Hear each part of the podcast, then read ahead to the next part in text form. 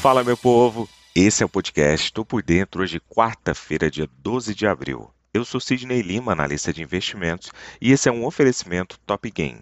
Aqui você fica bem informado com o que pode impactar o dia da Bolsa de Valores. Ontem, o Ibovespa disparou mais de 4%, fechando na máxima em cerca de um mês, embalado pela desaceleração mais forte do que esperado da inflação no Brasil em março, mas também pela alta de commodities como o petróleo e o minério de ferro no exterior. Índice de referência do mercado de ações no Brasil, o Ibovespa subiu 4,29%, alcançando o fechamento de 106.213 pontos, o maior ganho percentual diário desde 3 de outubro do ano passado, quando subiu 5,5% em um dia após o resultado do primeiro turno da eleição no Brasil.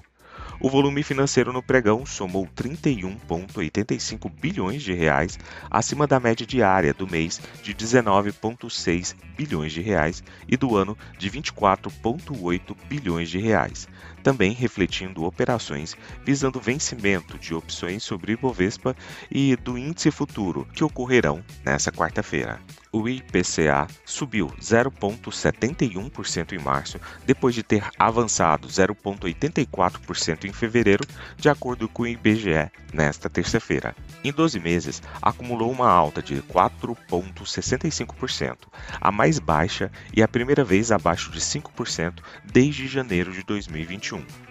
Ambos os dados foram menores que as expectativas de economistas. Quando a economia está desacelerando e a inflação começa a cair, espera-se que o Banco Central derrube o juro. E o mercado costuma antecipar esse movimento e setores mais cíclicos tendem a se beneficiar. Nos Estados Unidos, as ações terminaram com resultados mistos nesta terça-feira, perdendo força na reta final da sessão, conforme investidores aguardavam dados cruciais de inflação nos Estados Unidos e o início não oficial da temporada de balanços corporativos do primeiro trimestre. O índice Dow Jones fechou no território positivo, depois que setores economicamente sensíveis, como os da indústria, materiais e transporte, forneceram um impulso, enquanto papéis de tecnologia e de mega capitalização do setor setor tecnológico pressionaram o índice Nasdaq para um fechamento mais baixo. O índice S&P 500 encerrou praticamente estável.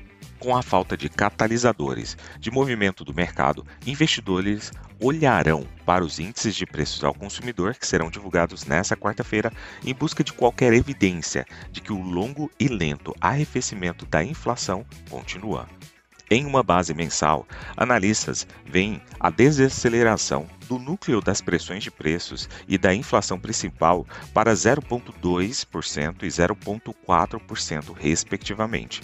Mas ano a ano, enquanto as estimativas de consenso pedem uma queda significativa no número principal de 6% para 5,2%, o núcleo do indicador que retira os preços voláteis de alimento e energia deve ganhar força em alta de 5,5% para 5,6%. Na Europa, os mercados de ações sobem no geral nesta quarta-feira em faixas de negociação apertadas, com foco firme também no relatório mensal de inflação dos Estados Unidos, que pode orientar a futura política monetária do Federal Reserve. O sentimento é cauteloso nesta quarta-feira, enquanto os investidores aguardam o lançamento do índice CPI dos Estados Unidos para março para avaliar o quão rígidos os preços provavelmente serão portanto, a provável resposta monetária do Federal Reserve. A percepção geral é de que o Fed está próximo do fim do seu ciclo agressivo de aumento de juros, mas ainda pode haver espaço para outro aumento em maio, quando os formuladores de política se reunirem. O presidente do Fed da Filadélfia destacou este ponto ontem, dizendo que sente que o Fed poderá em breve parar de aumentar as taxas de juros, reiterando que o Banco Central está comprometido em reduzir a inflação de seus níveis elevados. Há poucos dados econômicos importantes na Europa nesta quarta-feira e, portanto, os mercados de ações provavelmente serão negociados em uma espécie de padrão de espera antes do relatório de inflação dos Estados Unidos. Na Ásia, as bolsas fecharam majoritariamente em alta moderada nesta quarta-feira, com os investidores à espera de novos dados de inflação dos Estados Unidos que deverão ajudar a determinar a trajetória dos juros americanos. O índice acionário japonês Nikkei 225 acabou subindo 0,57% em Tóquio, enquanto o sul-coreano KOSPI acabou avançando 0,11% em Seul. E o TAIEX registrou alta de 0,12% em Taiwan. Na China continental, o Xangai Composto teve uma alta de 0,41% e o menos abrangente, o Shenzhen Composto, alta de 0,36%. A exceção foi o Hang Seng, que caiu 0,86% em Hong Kong, pressionado por ações de tecnologia. Por lá, investidores na Ásia e em outras partes do mundo no geral aguardam aí os novos números também de inflação ao consumidor nos Estados Unidos. Partindo para o petróleo, os preços sobem no geral nesta quarta-feira, enquanto o mercado espera por dados de inflação nos Estados Unidos que acontecerá aí ao longo do dia, que provavelmente influenciarão a política do Federal Reserve sobre as futuras altas nos juros. Os preços subirão cerca de 2% nesta terça-feira, em meio ao otimismo de que o Federal Reserve dos Estados Unidos está chegando perto de encerrar seu ciclo de aumento das taxas de juros, tornando o petróleo cotado em dólar mais barato para compradores que possuem outras moedas.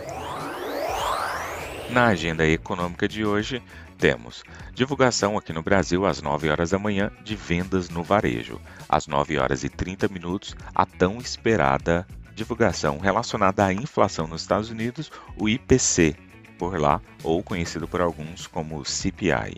Às 9 horas e 30 minutos também, discurso de integrante do Banco Central Europeu, às 11 horas e 30 minutos, estoques de petróleo bruto e às 15 horas, atas da reunião do FONC.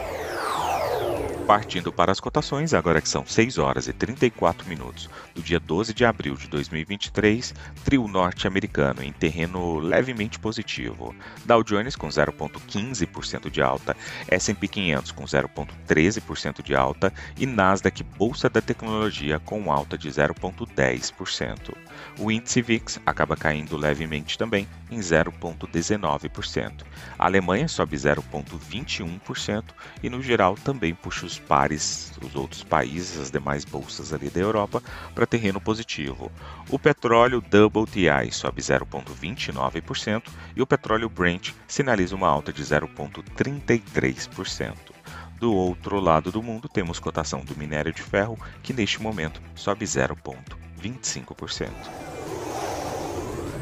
Vou ficando por aqui. Não esqueça de nos seguir nas redes sociais da Top Game. Valeu, tchau, fui!